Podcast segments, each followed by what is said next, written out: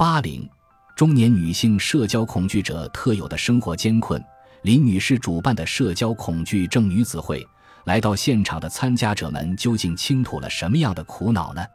接触过两千四百多名参加者的林女士注意到，目前三十多岁至四十来岁，也就是中年女性，与五十岁以上的女性遭遇的烦恼有所不同。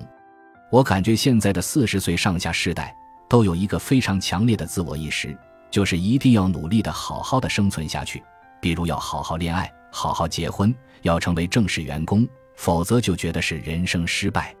像我这个世代五十多岁的人观念中，哪怕打个零工也可以让自己活得轻松一点，活得惬意一点。现在三四十岁的女性有种倾向，老是认为自己对社会没有任何益处，并且为此而不停的自责。这样子更加容易让他们一步也跨不出去。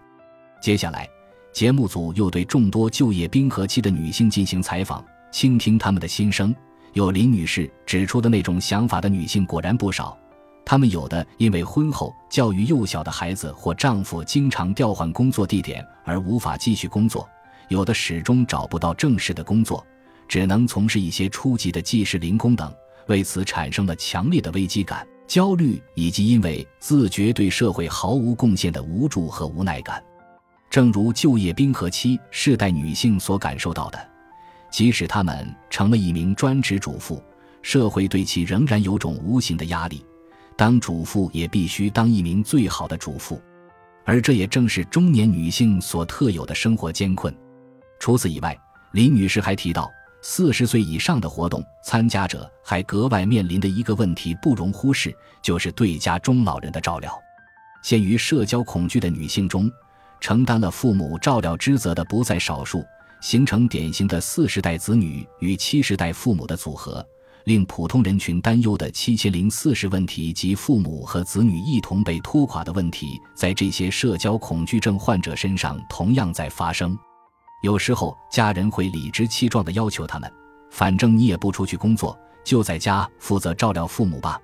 这种情况下，让人极为担心的是，由于宅在家里照料老人，导致和外界的联系完全被割断，也无法同社会福祉相关人员交谈、向其咨询或者求助，很可能因为不堪精神负担而彻底被击垮。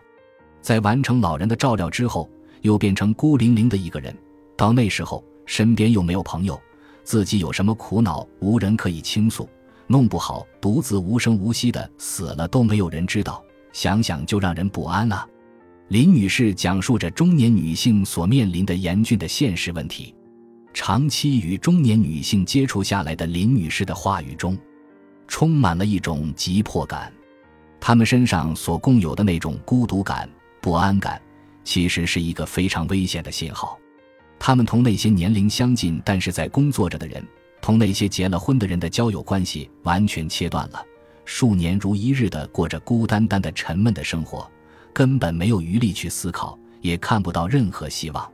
说不出帮帮我，甚至连开口发个声都轻易无法做到的女性，潜在的一定还有更多。听了林女士的介绍，节目组的这个认识也渐渐坚定起来。